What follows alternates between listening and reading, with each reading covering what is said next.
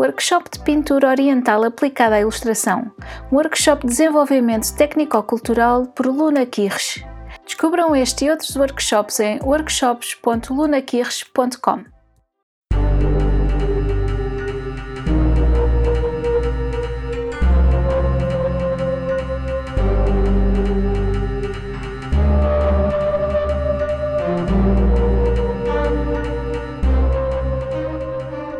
Luna partilha mitos e lendas de Portugal ao Japão. Um podcast de partilha de contos, mitos e lendas de todo o mundo.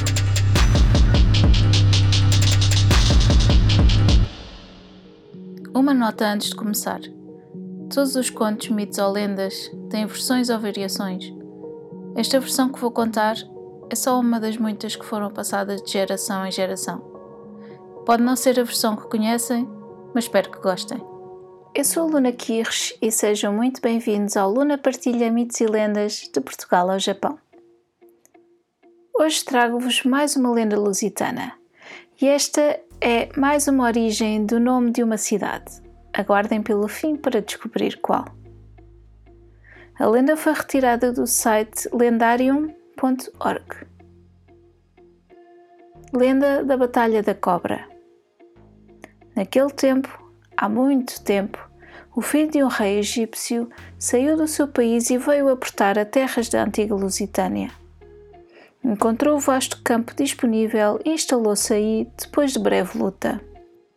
Sem dificuldade, rodeando-se de alguns dos seus homens de armas, formou o seu reino.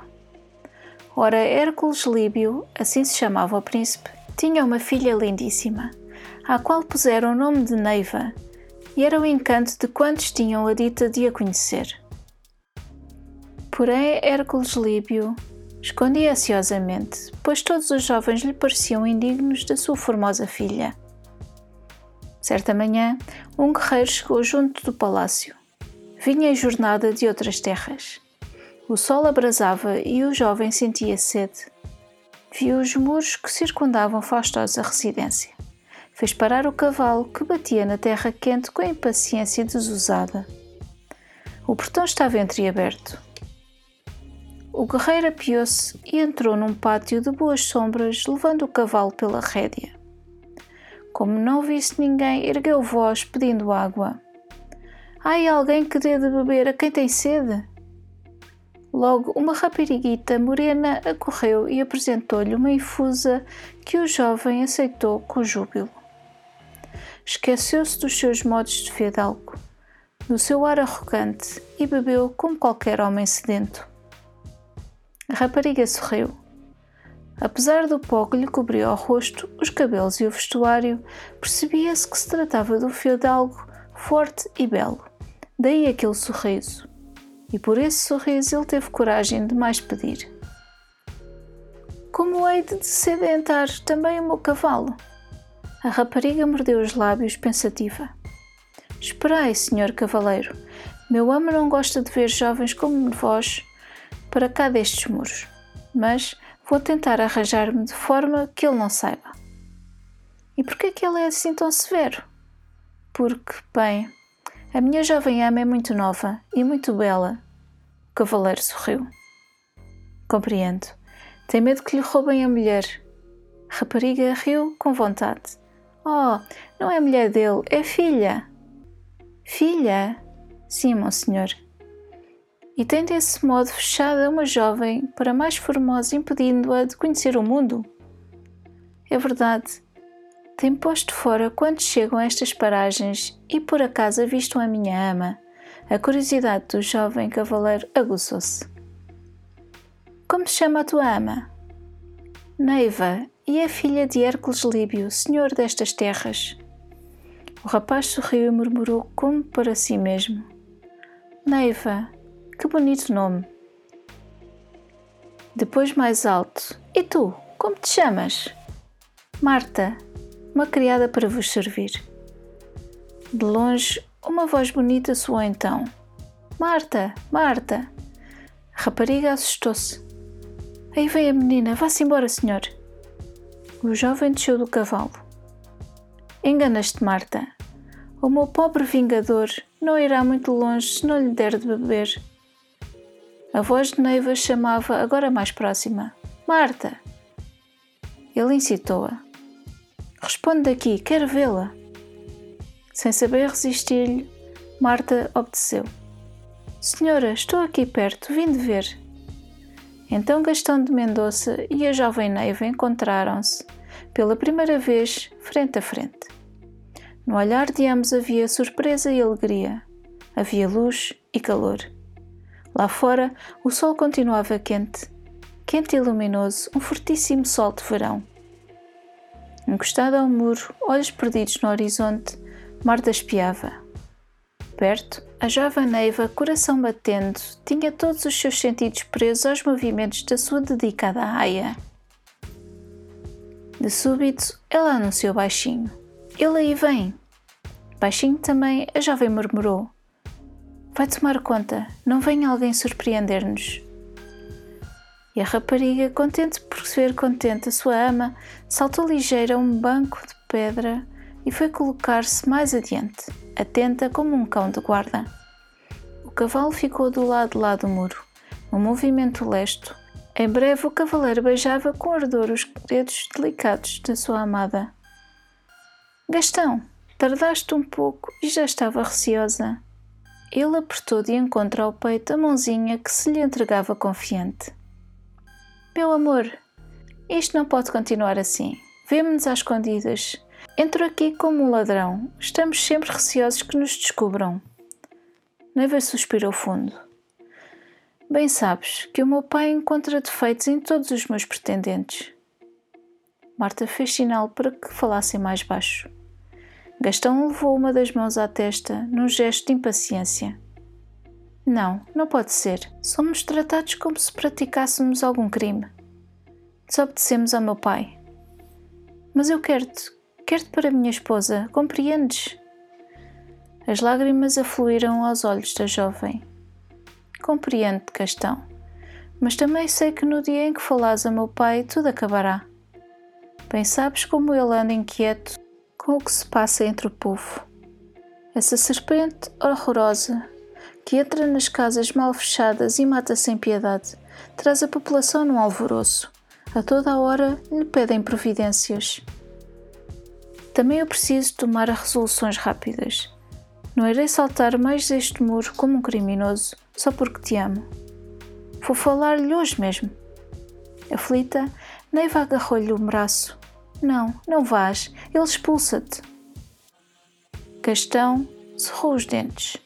Era um guerreiro e estava habituado a grandes lutas, mas essa, interior, cansava-o muito mais. Está dito, hoje mesmo tenho de falar a teu pai. Do homem para homem. Sou nobre e tenho fortuna. Amo-te e sou um guerreiro. De novo, Marta fez sinal para que não a gritasse. Gastão de Mendonça beijou de novo a mãozinha trêmula de Neiva e pediu: Vai para os teus aposentos. Marta, que te acompanhe. Vou falar a teu pai. Quando o guerreiro lusitano entrou no salão nobre do palácio de Hércules Líbio, este já o esperava, pois que ele se fizera anunciar. Ao vê-lo tão jovem e de porte altaneiro, Hércules teve um ligeiro movimento de desagrado. Depois de um frio cumprimento, perguntou: Que desejais de mim? Não tenho tempo a perder Devo prevenir-vos. Gastão olhou de frente com segurança.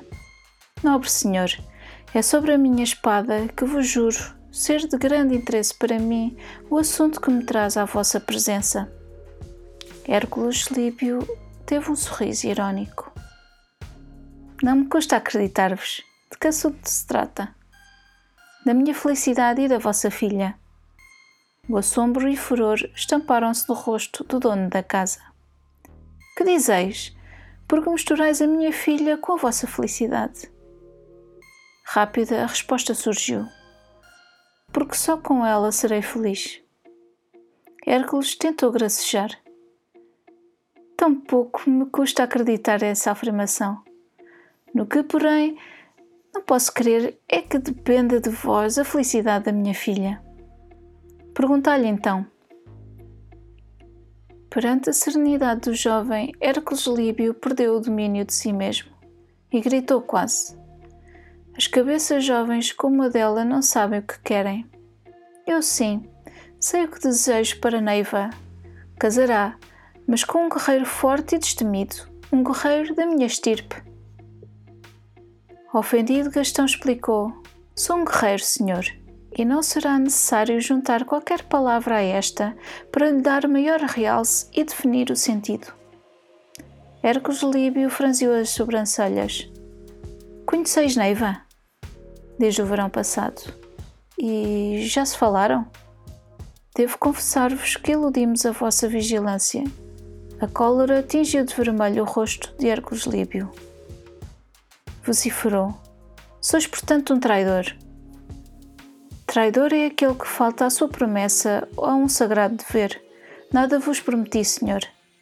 Mas zombastes das minhas ordens. Gastão tentou acalmar-se. Se o tivesse feito, não estaria aqui a pedir-vos com o devido respeito a mão da vossa filha. Sou nobre, rico e guerreiro, acreditado entre os meus. Possuo a juventude que a juventude da vossa filha reclama. Amo-a e sou amado por ela. Necessitamos apenas do vosso consentimento para. Interrompendo com fúria, Hércules Líbio levantou-se e indicou-lhe com um gesto a saída, enquanto gritava: Já fora de si. Basta, ide embora, se não quereis que vos mande matar. Gastão ergueu a cabeça num desafio. Cuidado, senhor. Não estás falando a uma criança, nem a nenhum dos vossos criados. A voz de Hércules Líbio saiu quase rouca. Retirai-vos. Gastão inclinou-se, cerrando os dentes para se conter.